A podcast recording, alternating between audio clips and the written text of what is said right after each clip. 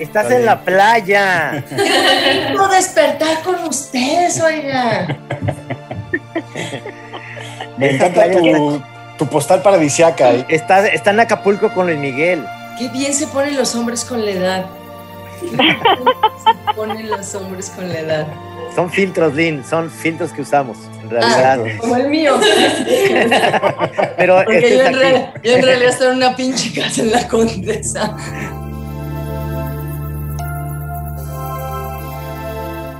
Bienvenidos a nuestros especiales de Luis Miguel, aquí en Nada que Ver. Hoy vamos a hablar del episodio 5 de esa temporada 2. Se llama Te extraño, pero Trino yo creo que tendría que haberse llamado de otra forma, ¿no? Porque eh, pues lo que vemos aquí es a Luis Miguel reuniéndose con una de, uno de sus grandes ídolos de toda la vida, el señor Frank Sinatra. Le pudieron haber puesto Come Fly With Me, ¿no? Es decir, ya directamente, vámonos, ¿para qué, nos andamos con rodeos, no, Trino? Podría haber sido eso con Fly With Me o Luis Miguel conoce a la mafia de Las Vegas. También.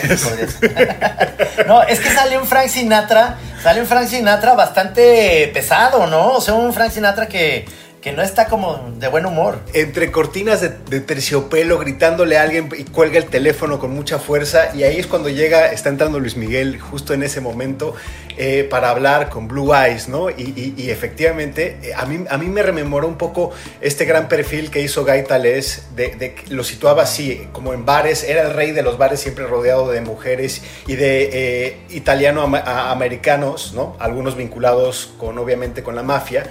Pero sí me, me gustó mucho la, la escena de cómo lo ve, aunque creo que pues Frank Sinatra pues no se parecía mucho, ¿no? No, ciertamente no encontraron un look-alike, digamos, de un actor así parecido, pero a lo mejor en la actitud sí, ¿no? Eso es, eso es, y la parte de la tensión en la que obviamente ves a un Luis Miguel totalmente rendido hacia la figura, y es como si un día eh, Lynn Feinstein conoce a Paul McCartney, ¿no? O sea, no sé, se pondría a tartamudear.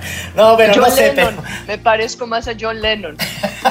Siempre fui Team Lennon, siempre. Es que es lo que hay que ser. Yo, yo sé que Trino tiene su, su, Ya luego su altar apareció a- Paul Harrison, McCartney, pero, pero, nunca a Paul McCartney Rico Stan. Bienvenida Lynn, bienvenida Lynn. Quería ponerte ese, ese, digamos, es- ese cuatro para que me dijeras que odias a Paul. Caí. es el centro para meter el gol. Ya escucharon a nuestra invitada especialísima para, para este programa de eh, especial de Luis Miguel, Lynn Feinstein, quienes ustedes seguramente ya conocen, ya han escuchado. Ella es supervisora musical de muchísimos proyectos y estuvo encargada de la producción musical y de la supervisión en la temporada 1 de Luis Miguel. Y aquí la, la hemos invitado un poco para hablar de la música y porque este fenómeno pues, nos ha llevado eh, eh, eh, pues ya a extrapolar las horas de Luis Miguel que escuchamos en el radio ya están a todas horas, en todo el día en estas temporadas y yo creo que Lynn tiene mucho de responsabilidad en esto. A mí me gustó mucho la temporada 1, sobre todo porque es un proyecto que se hizo muy bien hecho. Y eso musicalmente también se agradece. Digamos que uno vive tratando todos los días de poner la mejor cancioncita posible, no la peor cancioncita posible. Y los obstáculos con los que uno se encuentra son brutales, no cualquiera los sobrevive. Entonces, es muy bonito cuando afuera tiene una repercusión, ¿no? Cuando afuera la gente le hace y le provoca todo eso. No, hombre, es que yo te, yo, además yo te quiero decir, porque no sé si sepas, Luis Pablo, que obviamente Lynn es la mera, mera petatera de la película El Santo. Si alguna vez Gis y yo le pedíamos a Lynn, Lynn, ¿se podrá una canción de Camilo Sesto? No, no se puede, está en su castillo, no puede abrir. Lynn, ¿le- ¿te podemos pedir de Sergio Ya Estíbaliz? se puede, Camilo Sesto. Ya se puede. Ya Mira se puede, bien. Camilo Sesto. Ya logré hablar la serie, con el hijo de Camilo. Sesto. Pero aquí lo interesante es que eh, Luis Miguel sigue vivo. Luis Miguel te tocó la primera temporada. Sí, esa es una historia interesante, fíjate. A ver, pues algo, algo, platícanos, Pues, por favor. Pues yo creo que es interesante, primero, yo siempre lo he pensado, son muy buenos los guiones y desde que los leí yo decía, si él los lee, ¿cómo se leerá a sí mismo? Como siempre me ha sorprendido mucho que Pigmenio vea a su hija en pantalla desnuda en sus series y edite, no sé si lo siga haciendo, ¿no? Ese tipo de cosas. Y lo pensaba de él, Ajá. lo pensaba de ese, ese hombre se está viendo a sí mismo. Yo no, te, yo no tengo los intrínculis de todas las negociaciones, yo me encargué de la música, hice lo más posible y quise más a Luis Miguel de lo que ya lo quería. Yo no quería mucho a Luis Miguel, yo también soy team Led Zeppelin, U2 y, y- y- ¿no? Y hoy en día James Blake. Ahora adoro a Luis Miguel y siempre que tomo cinco mezcales voy a bailar a Luis Miguel como todos los que nacimos en esta tierra. Hay una cosa de su voz que a pesar de hacer tantas versiones de una canción, ver tantas veces un capítulo, cada vez que aparecía la canción, mi cuerpecito siempre ha hecho así. O sea, ese hombre tiene eso, que además tiene una cosa que ahorita describían lo de Frank Sinatra, que también lo tuvo con Michael Jackson. Los seres humanos siempre somos nunca somos suficientes de cómo nos vemos a nosotros mismos, ¿no? Y entonces, inclusive un chavito como Luis Miguel, con una voz privilegiada, que logró hacer la transición adulto y tener una voz privilegiada. Bueno, solo Vicente Fernández nació con la misma voz a los seis meses, cantó igual que los 89, ¿no? No existe mucha gente así, Roberto Carlos a lo mejor. Eh, logró hacer esa transición todavía cuando se le aparece seres que él decidió que eran mayor que él, le causa eso, ¿no? Le causa ese impacto que le causaba Frank Sinatra. Y era un mérito de él también lograrlo en, en, ese sentido. Entonces, son escenas muy bonitas, esos guiones están muy bien escritos, muy bien filmados, muy bien editados y son suficientes también, creo. Yo no he visto la dos, Ah, no está mal. Para, eso estamos nosotros y, yo creo que una de las cosas, creo que se quedan con lo mejor de la primera, que yo creo que sí logran como tirar algunas cosas y de hecho estamos, eh, eh, por, lo menos en este episodio 5, Trino, no sé si tú también te pasó lo mismo, me gustó mucho porque toca varias emociones, ¿no? Es dramático, tiene momentos de, de música muy interesantes, anécdotas que fueron adaptadas como la de Frank Sinatra, que sucedieron, que es este disco de duetos que, que, hace Sinatra en el 94 y que tuvo al único latino que fue Luis Miguel. Pero yo sí quería preguntarte, Lynn, porque vemos en este episodio a Boneta frente al micrófono, pues ya encarnándose a, Luis Miguel, y eso se logró desde la, desde la primera. Es que, es que ojalá hubieran muchos Bonetas, qué barbaridad. Qué bueno es ese chavo. ¿Cómo lo convirtieron? O sea, pues, ¿cómo fue ese proceso? Es increíble ese chavo increíble. Y es un privilegio haber eh, eh, eh, encontrado ese chavo que yo llegué a la producción, él estaba ya de producción ejecutiva, así que la parte de cómo llegó, sé que él tiene que ver desde la producción ejecutiva de esto. Entonces yo tuve el placer de conocerlo ya estando como parte del proyecto. Tiene una cosa increíble que se la veo también a los que son grandes directores, o por lo menos yo los considero grandes directores y que veo que han logrado grandes cosas, o grandes seres humanos que han logrado grandes cosas, son los necios. Esto es de alguien que no va a dejarse hasta que lo logre.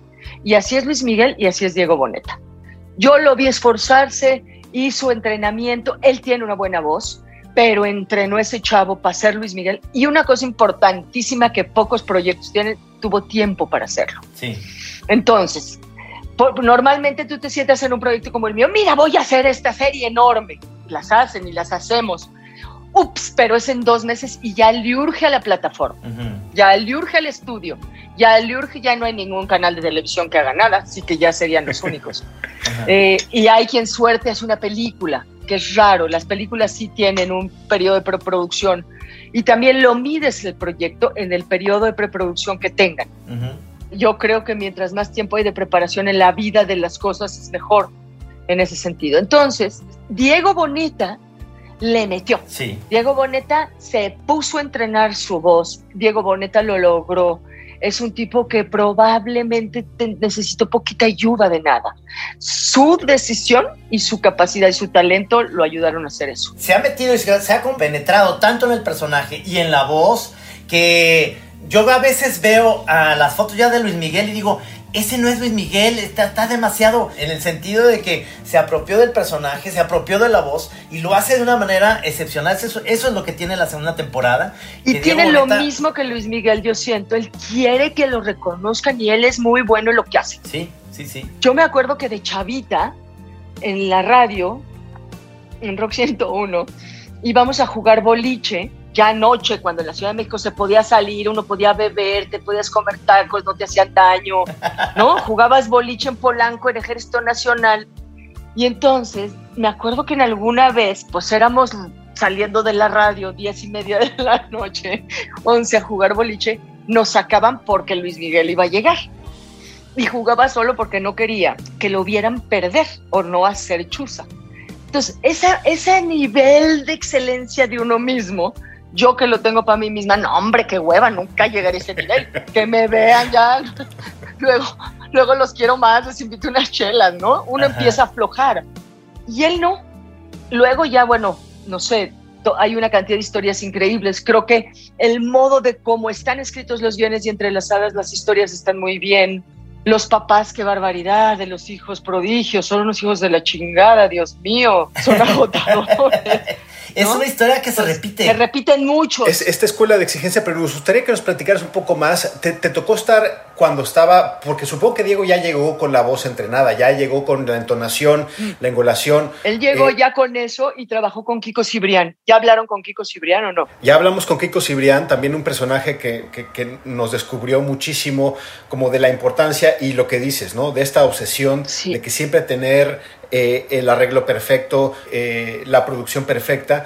Entonces, ¿cómo, cómo, fue ese, cómo, cómo, fue ese match que efectivamente, porque ya a Kiko lo llevan como personaje en la segunda temporada? Kiko fue insistencia de Diego Boneta. Es interesante que él mismo sea el productor en esta segunda temporada y que este y Diego Boneta eh, lo haya metido en el proyecto porque entonces le da una validez musical muy interesante. Eso es lo que eso es lo que tiene eh, la serie. En este episodio, incluso, eh, Luis Pablo, hasta hay una escena chistosa en donde cuando se va a Nueva York y ahí eh, ve otra vez Luis Miguel a su novia Erika, que es esta Camila Sodi, que le dice, ¿cómo crees que voy a cantar? Y estaban en un karaoke, ¿cómo iba a cantar la incondicional en un karaoke? ¿No? Le reclama ahí Luis Miguel. que, es muy, que es muy padre esa, esa, esa escena porque dices, Sí, claro que te imaginas, imagina, estás un karaoke ahí en Nueva York y de repente el que está cantando la incondicional es Luis Miguel es, es eh, tiene muchísima, este episodio sobre todo tiene muchísimo drama, tiene una cuestión de tensión en donde no se la pasa bien Luis Miguel en todo el episodio, la verdad. En toda la vida, pobrecito. se la pasa fatal Luis Miguel en una serie, pues cómo no, claro que va a noviar, ¿no? El resto es un, o sea, es un mundo tan peleonero el que vivimos ¿no? Que en realidad es como si todo el tiempo te tienes que defender. Entonces uno a nivel, pues de uno se defiende a nivel de uno, cada quien. Sí, sí. Y, además en este episodio lo que vemos es que se pierde, o sea, pierde uno de aquí le vamos a hacer un super spoiler, pero aquí pierde, pierde a, su aliado principal, porque ya finalmente ya sabíamos que Hugo, su, su manager, eh, interpretado por este actor argentino muy bueno que es César Bordón. Qué bárbaro. Y en este episodio fallece. Lo que fallece tiene esta es que la foto es espléndida, los actores, el casting es muy bueno. Muy. Ese manager es buenísimo. Eh, pues ya era buenísimo porque te llevaban. Era, ese era el spoiler. Ya, ¿Y qué año es eso? Es, es, en el, es en el 94, es más o menos, porque lo, lo que sabemos es que este dueto con Frank Sinatra, eh, Luis Miguel sabemos que sí conoce al cantante. De hecho, Andrew nos ayudó a buscar una carta muy interesante que, que, Frank Sinatra le manda a, Luis Miguel dos años después, cuando ya habían lanzado Duetos 2 de Sinatra. En el 96, Sinatra le manda una carta fechada en octubre del 96 felicitando a Mickey por su estrella en el Paseo de la Fama de, Hollywood, donde Sinatra tiene, tiene eh, tres estrellas y donde le dice, pues fue un placer conocerte y, cuando te conocí en México, me encantó tu voz y también le dice un poco un, un, piropo que dice, I realized that you were a true original, a tremendous talent, and not bad to look at either. O sea, le dice guapetón. Se tiraron la onda, pues. Exactamente, ¿no? Exactamente. papá. Es una carta de amor, digamos. Lo que no sabemos es lo que pasó. What room number is Mr. Sinatra? A las once y cuarto de la noche. Te extraño, como se extraña. Fíjate que hay una parte en la que parte de mi trabajo es opinar.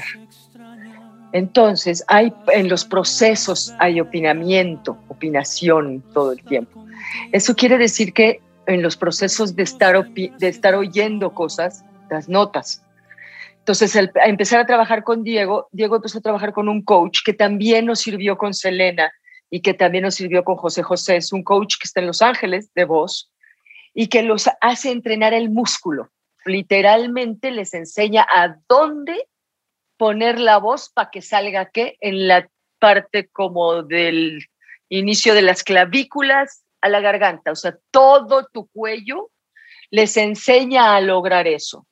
También hay un trabajo muy importante y el trabajo más personal creo que se hizo en Kiko con Diego y todo lo que hicieron Camilo Freudeval y Dan Slotnick, que fueron los que grabaron también muchas cosas con Diego, y la voz del niño chico, de Jainada, o sea, hay todo un... Kiko solo hizo a Diego, pero hicimos un mundo de cosas. Entonces, estar yendo y viniendo con esto, si me gusta, esto no, pues es delicado. Entonces, durante un tiempo es, es un trabajo de coach con el tal coach, con Diego, y hay mucho trabajo en donde estaba Pablo Cruz, en donde estaba Carla, de los que a mí me tocaron, Beto Hinojosa. Eh, básicamente eso era para filmación. ¿De qué me encargo yo? Es un poco de en estos casos decir, oigan, esto suena horrible, esta no va a poder, este sí pudo, este no puede, ese tipo de cosas. Y luego de decir, cántense esta porque ya liberé los derechos. Entonces, para que suceda una rola, yo tengo que se tiene que decidir que esa canción va en esa escena. Yo pido la canción y una vez que estamos de acuerdo en que cuesta tanto y se puede, se empieza a grabar. Entonces las canciones, se, por ejemplo, Diego tuvo que grabar, si mal no me equivoco, cuatro meses o tres meses antes, con Kiko todas las 15 rolas o 30 que usamos, ya no me acuerdo, creo que fueron 48, 50 rolas en la primera temporada, una cosa así. Entonces ya grabadas esas canciones, esas son las canciones que suenan en set, esas son las canciones que él trae en sus monitores. Entonces hay todo un trabajo para que eso suceda. Entonces, para que Diego grabara, había que tener la voz lista para grabar, para meterse a grabar. Pues bueno, dramáticamente, Trino, yo creo que está, eh, más allá del fenómeno, yo creo que un episodio donde, donde Diego canta, o sea, donde estamos viendo a Luis Miguel que está en el estudio, y, aquí lo que hacen es un salto, Link, que es muy interesante. Lo que vemos es, está, está en su momento cumbre, en que es 94, en los 90 y luego saltan al futuro. Hay una línea narrativa que es en el 2005, donde él ya tiene problemas eh, de oído. Problemas en el oído y no puede cantar. Entonces está en este periodo como muy desesperante donde él quiere seguir para adelante con esta exigencia que tú dices que siempre ha sido parte de, su carrera y no puede porque no llega a los tonos, no puede afinar, eh, eh, son ahí y empiezas, empieza a mezclar esa desesperación con alcohol y pues es como un poco como un, cóctel, un cóctel que va a explotar en algún momento. Y yo creo que eso está también, también muy bien hecho por Diego, que yo creo que es lo mejor, de lo, mejor que tiene la serie. Y ahora que César Bordón, pues eh, lo hemos perdido porque su personaje ha caído, ha fallecido. Eh, pues se queda Diego y por lo menos, bueno, ya tenemos algo interesante que es la vuelta de, de Camila Sodi, ¿no? De Erika. Sí.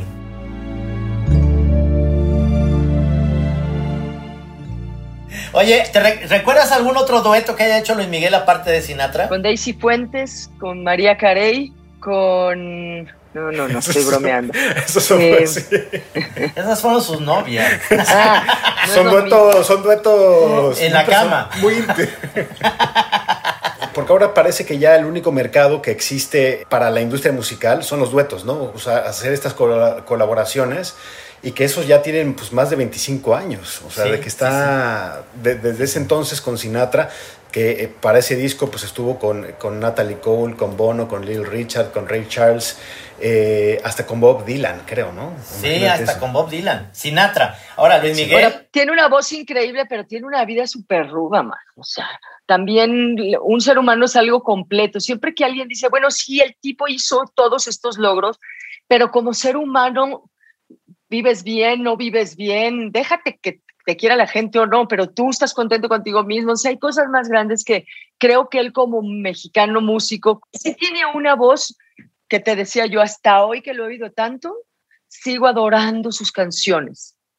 Eso. Entonces tiene eso y tiene una vida pues que todos quisiéramos, pero pues después de mucho rato, tan, tanto pedo, tanta cosa, tanta responsabilidad encima, tanta angustia, no sé. Sí. Sí, sí. Es que imagínate, desde chiquito es un éxito y, y, ahorita a estas alturas no puede ir al cine solo, no se puede ir a un Samos a echarse un café en la mañana, no puede salir a caminar por la calle Madero ahí por nada, no, puede hacer nada. Nada.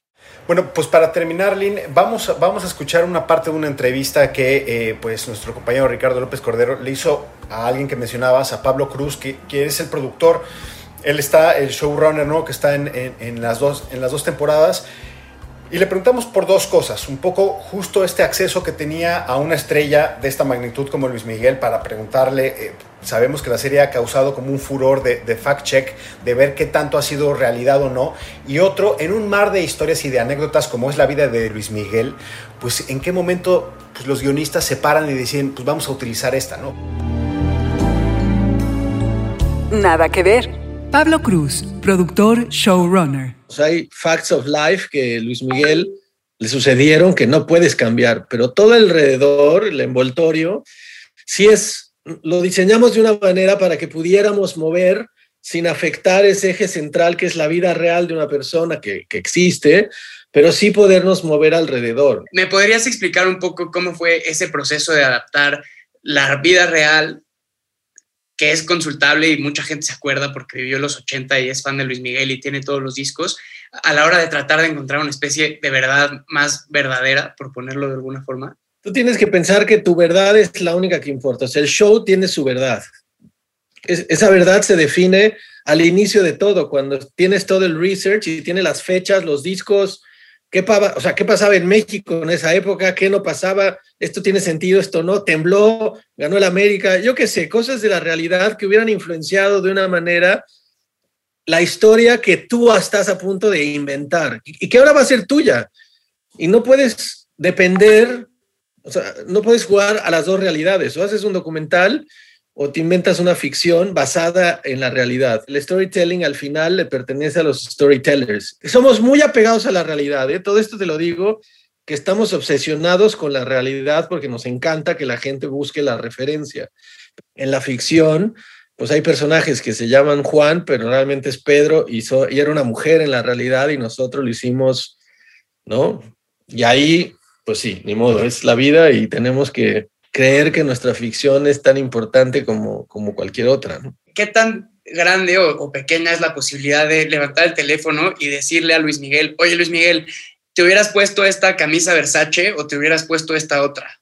No, porque pues, es un hombre que está ocupadísimo, ¿no? Es, es, Dios. Entonces, son diferentes maneras to approach him, no es así. La comunicación es mucho más de una vez, ¿no? Un sentón, cinco días, cuentan muchas cosas increíbles. O sea, sí son unas chocoaventuras que tristemente no pudimos meterlas todas, pero, pero sí, pues hay, todos son experiencias más grandes la única otra. No, el día que conoció a Michael Jackson en Japón, en Corea, el día que no sé qué pasó, que no sé qué, el día que iba en un avión y casi se cae el avión y rescató el piloto. Pues, no o sea, pues ¿cuál contamos? ¿La de Frank Sinatra o la del avión? No, pues la de Frank Sinatra, porque es más importante, ¿sabes?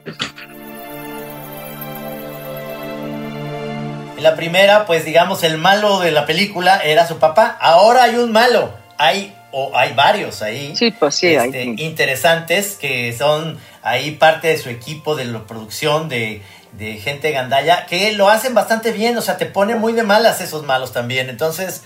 Están a punto de desvelar los chanchullos que han hecho todo el equipo que rodea a, a Luis Miguel. Y eso también da como cierta cierta punto de antagonismo a nuestro protagonista y eso es algo que va a explotar la serie yo creo que en el cierre. Eh, el regreso de Erika, de Camila Sodi, ya lo decíamos, se va Hugo, el crecimiento de Patricio, que es este nuevo manager interpretado por Pablo Cruz, para hacerlo un poco más, más confuso, pero es Pablo Cruz eh, Monasterio, y eh, pues promete que se va a poner bien el cierre, ¿no? Sí, Lynn, pues que esta no sea la oportunidad que te tenga que ver en un Zoom, te quiero ver ya en vivo. Hombre, con ese look de Sean Connery que tienes, Azul, ten por seguro que me tendrás en Chapala, ya me dijo ahí por la señora. Te, mando un abrazo, un beso y gracias. Que la casa de Vanity Fair sigue estando. Gracias, Lynn. Gracias Adiós, por chicas, que estén bien. Gracias. Adiós. Chao. Bueno, Trino, pues aquí este, nosotros nos seguimos escuchando. Ya la próxima estará la experta de Luis Miguel de este programa, que es sí. Linares, con nosotros de vuelta, eh, para seguir entrándole a profundidad, hablando con quienes han eh, creado esta, esta temporada 2. ¿no? Así es, y le mandamos un abrazo a Mariana. Y bueno, Luis Pablo, a seguir, a seguir viendo más Luis Miguel. Ahora, ¿qué nos depara el destino ya? Yo creo que ya viene, viene lo bueno, viene lo bueno de la temporada. Viene lo mejor. Exactamente, muy bien. Pues muchas gracias, Luis Pablo. Abrazo, Trino. Abrazos. Te extraño como se extrañan las noches sin estrellas. cómo se extrañan las mañanas bellas, no estar contigo, por Dios que me hace daño. Te extraño. Cuando camino, cuando lloro, cuando río, cuando el sol brilla, cuando hace mucho frío, porque te siento como algo muy mío.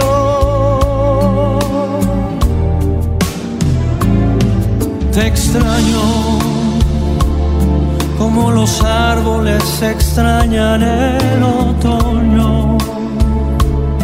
En esas noches que no consigo el sueño, no te imaginas, amor, cómo te extraño. Te extraño en cada paso que siento solitario cada momento que estoy viviendo a diario. Estoy muriendo a mano porque te extraño.